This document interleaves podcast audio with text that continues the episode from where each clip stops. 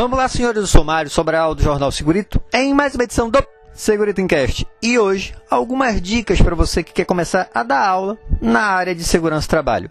É logo depois da vinheta. Segurito, segurito, segurito, segurito, segurito, segurito, segurito, segurito. Encast.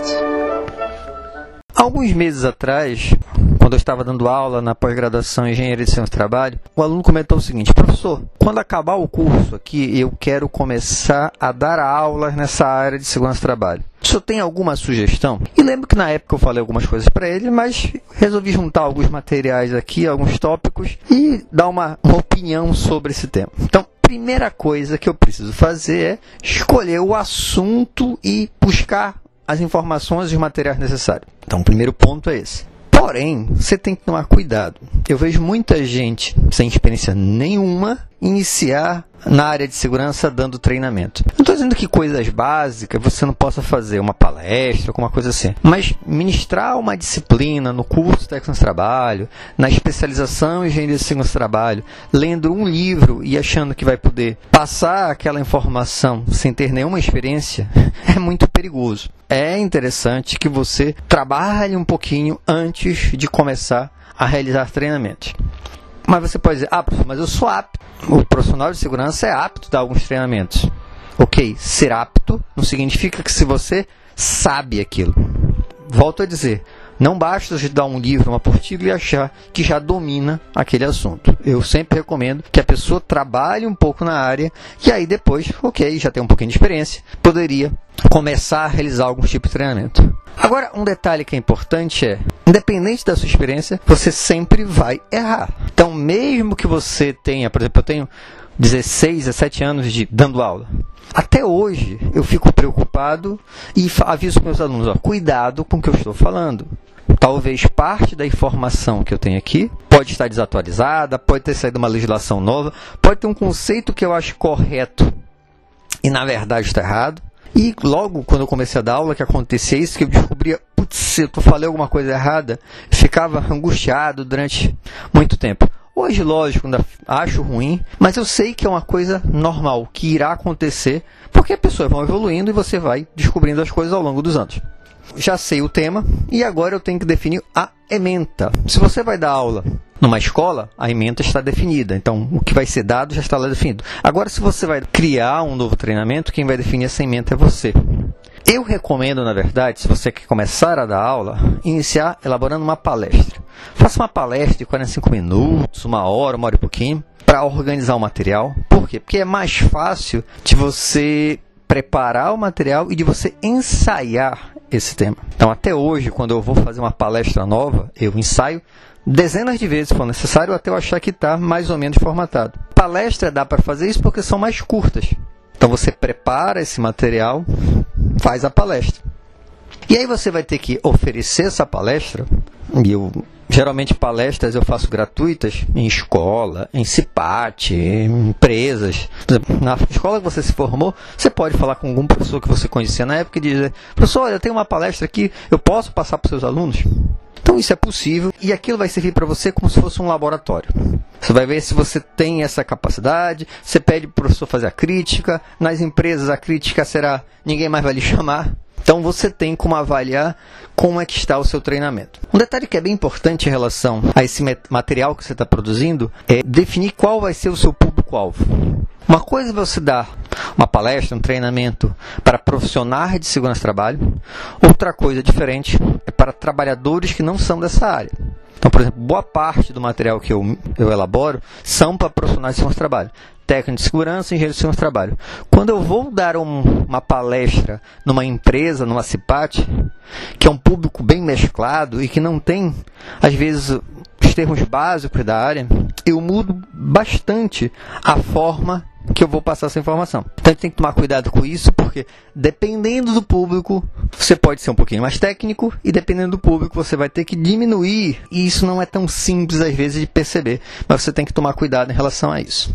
E como é que eu vou fazer para passar essa informação? A forma mais básica, mais simples, é usando o slide com PowerPoint. Eu não estou dizendo que é ideal, eu estou dizendo que é a mais simples. Só que aí você tem que tomar cuidado. Usar slide não significa você pegar aquele material que você estudou e colocar lá no PowerPoint, não é isso. Tá? Na verdade, quanto menos você colocar, é melhor. Alguns slides meus é apenas o título do conceito e eu vou passando. O título e uma, uma figura. O título e uma figura. Por quê? A leitura torna a sua palestra, a sua aula mais monótona, mais chata. Então, quanto menos material tiver escrito, melhor. Lógico, você está apresentando uma legislação, você está apresentando alguma coisa mais técnica, você não precisa decorar aquilo, você pode colocar. Eu estou dizendo que você deve evitar encher o slide. Quanto mais limpo ele for, melhor será. Outro item também de extrema importância é conseguir elaborar material suficiente para a carga horária que você tem que ministrar. No caso da palestra, é simples, eu falei que você vai ensaiar, então você tem mais ou menos o tempo que você consegue dar aquela palestra. Agora, num treinamento de 8 horas, ou se você vai fazer um módulo, um curso técnico de trabalho, por exemplo, eu tenho módulo de 72 horas. Como é que eu sei que esse material é o suficiente? Aí é complicado, mas eu vou dar uma sugestão. O que, que eu faço? Para treinamentos mais curtos, por exemplo, treinamento de 8 horas, eu tenho um material base em torno de 6 horas e eu vou ensaiar esse material também. Lógico, eu não vou ensaiar dezenas de vezes, que nem eu faço com a palestra, mas uma ou duas vezes eu farei esse ensaio. E eu tenho uma noção mais ou menos do tempo. Só que tem turmas que são mais rápidas e tem turmas que são mais lentas. Que depende do conhecimento que ela já tem prévio.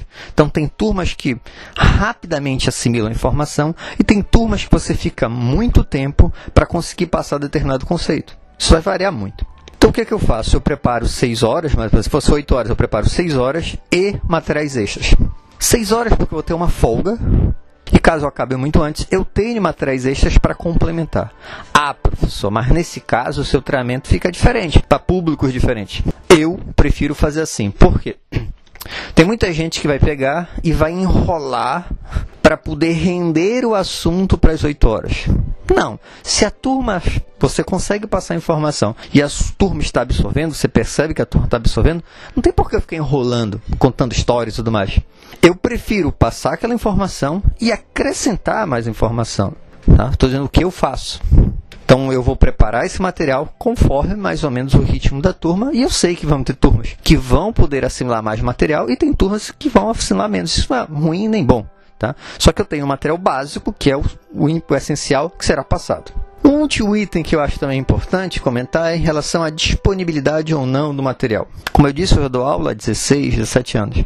E no início eu não passava meu material para ninguém. Eu passava muito material, mas o material que eu tinha elaborado eu não passava.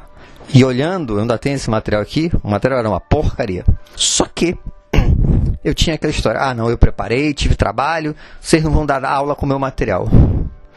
Hoje, todo o meu material, quem é meu aluno sabe, todo o meu material é disponibilizado. Todo. E aí você pode dizer, professor, mas aí eles podem acabar dando aula com seu material e virar concorrente. Eu digo, dane-se. Eu não tenho problema com isso. Eu sempre falo para ele o seguinte: a aula de vocês com o meu material pode ser melhor ou pior. Ou seja, pode ser até melhor, que não tem problema não. Mas igual não vai ser. Então, eu não sou professor, qual é a minha função? Passar informação para que esses alunos desenvolvam o conhecimento. Então, hoje, eu passo todo o material e não vejo problema em relação a isso. Não estou dizendo que é para você passar esse material. Estou dizendo como é que eu penso. Qual a consequência de eu passar mais material? Eu recebo muito material também. Muita gente me manda material em agradecimento ao material que repassei. Então, lógico, aqui foram dicas rápidas, mas espero que vocês tenham entendido mais ou menos como é que se faz, ou como é que eu faço, pelo menos, para desenvolver um treinamento. Espero que tenham gostado. Se gostaram, já sabe, né? Curte, compartilha. E tem alguma dúvida ou sugestão de pauta? Basta mandar um e-mail para sobralj.hotmail.com. Um abraço e até o próximo programa.